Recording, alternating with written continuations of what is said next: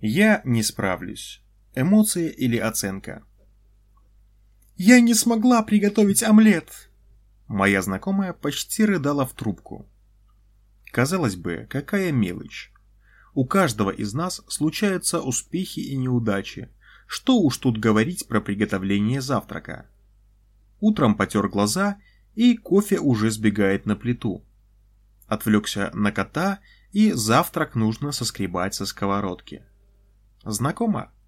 Кажется, что это до боли привычно и не стоит внимания, правда? И что в этом страшного? Я ни на что не способна. На первый взгляд может показаться, что нет никакой связи между пригоревшим блюдом и ощущением собственной никчемности. Но это не так. Во-первых, моя знакомая в это верит. Она верит в то, что существуют объективные причинно-следственные связи между этими двумя событиями. И в то, что именно ее неспособность сделать что-либо хорошо, а не плохая сковородка сыграла во всем решающую роль. Думаете, что это преувеличение? Высосано из пальца и вообще говорит про нестабильность или истеричность? Хорошо, давайте другой пример. Я не буду отправлять в компанию N свое резюме, потому что знаю, что не подойду. С чего ты это взял? Ты прочти описание обязанностей. Я просто не справлюсь. Говорит специалист по продажам, который ежемесячно перевыполняет план. И он тоже в это верит. И считает свою мысль объективной, и именно поэтому не переходит в другую фирму, отказываясь развивать свою карьеру где-то еще. Это его схема, которую он использует автоматически, создавая аргументацию для дальнейшего принятия всех решений.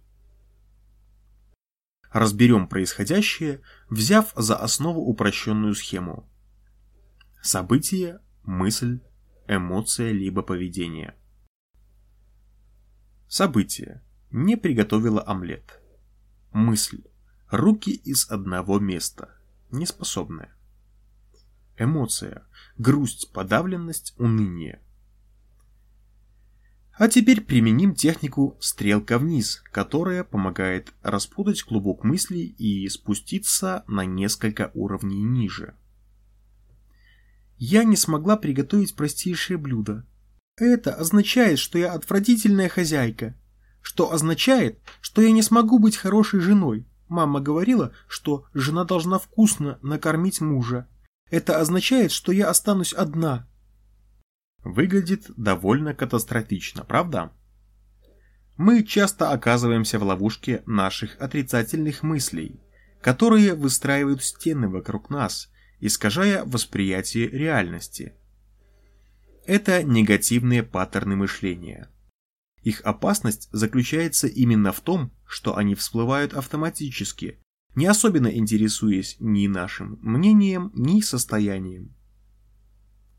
Повышение тревоги, раздражения, агрессии – это первое, что приходит в голову, когда мы задумываемся о последствиях подобных мыслей. И с ними нужно как-то бороться, ими нужно учиться управлять, ведь нахождение в таком состоянии не только истощает ресурсы, но и мешает построению здоровых отношений как с людьми, так и с самим собой. Представим, что вы задумываетесь над сменой работы. Но червячок внутри вас подкидывает дрова в огонь, заставляя буксовать на месте.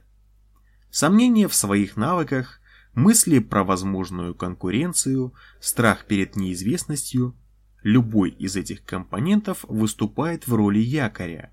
И что делать с буксиром? Для начала вооружиться листом бумаги и ручкой – затем письменно сформулировать изначальную мысль, а потом представить себя в роли компьютера и запустить анализ ситуации. Пункт 1. Запишите факты, которые подтверждают конкретную мысль, например, как в случае с работой.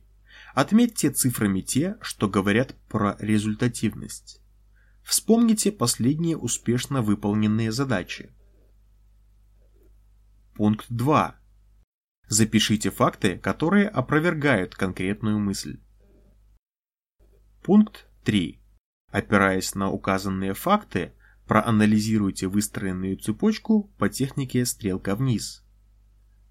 Пункт 4. Отметьте возможные найденные ошибки в мышлении. Например, при уменьшении значимости своих достижений, эмоциональное мышление или ложное чувство беспомощности.